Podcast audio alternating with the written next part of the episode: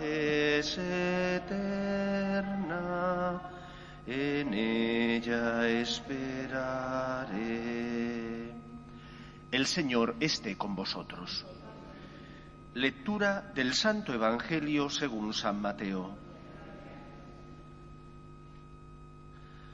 Jacob engendró a José, el esposo de María, de la cual nació Jesús llamado Cristo.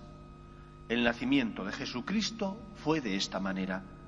María, su madre, estaba desposada con José, y antes de vivir juntos resultó que ella esperaba un hijo, por obra del Espíritu Santo. José, su esposo, que era justo y no quería denunciarla, decidió repudiarla en secreto.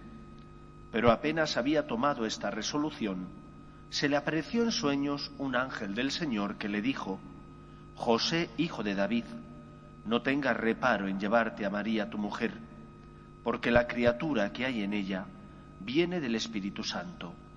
Dará a luz un hijo, y tú le pondrás por nombre Jesús, porque él salvará a su pueblo de los pecados. Cuando José se despertó, hizo lo que le había mandado el ángel del Señor.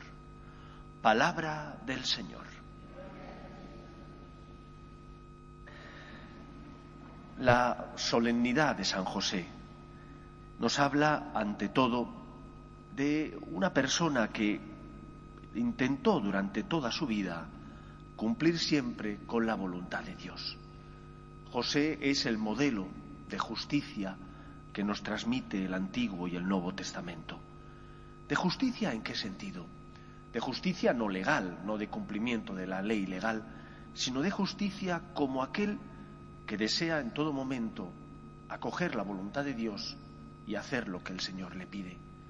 Aunque, como decía la segunda lectura, no entendieran ni comprendieran, la fe suplía esa falta de comprensión, ese no saber cómo iba a ser aquello, cómo se desarrollaría aquello que el Señor había prometido.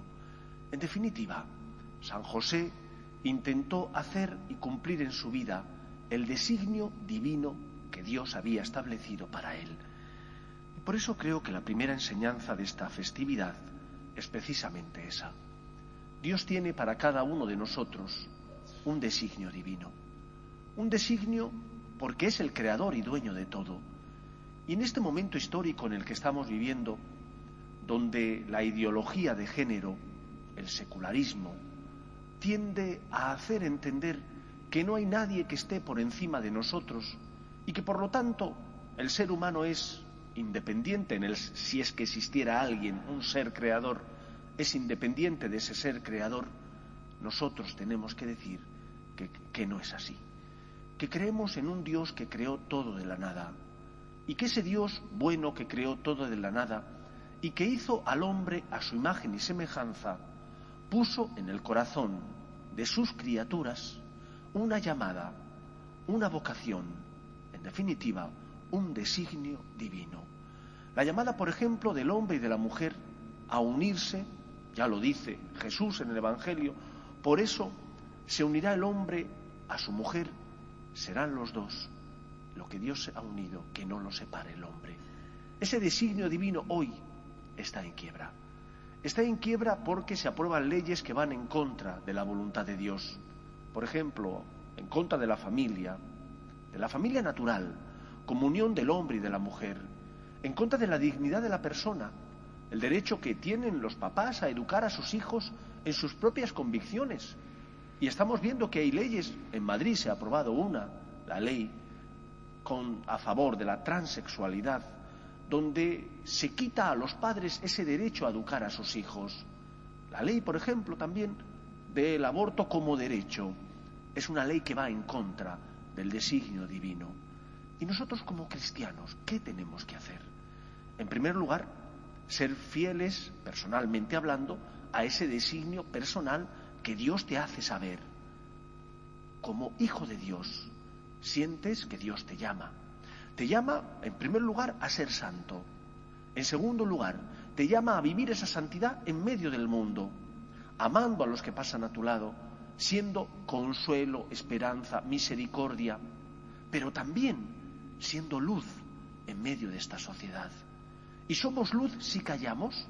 ¿Somos fermento en el mundo, sal de la tierra, si en lugar de educar a los hijos en nuestros valores y virtudes, dejamos que sea el Estado el que lo haga? No lo estamos siendo. Por eso, porque queremos ser fieles a Dios, a un Dios que solo quiere el bien de los hombres. Los seres humanos somos sus criaturas.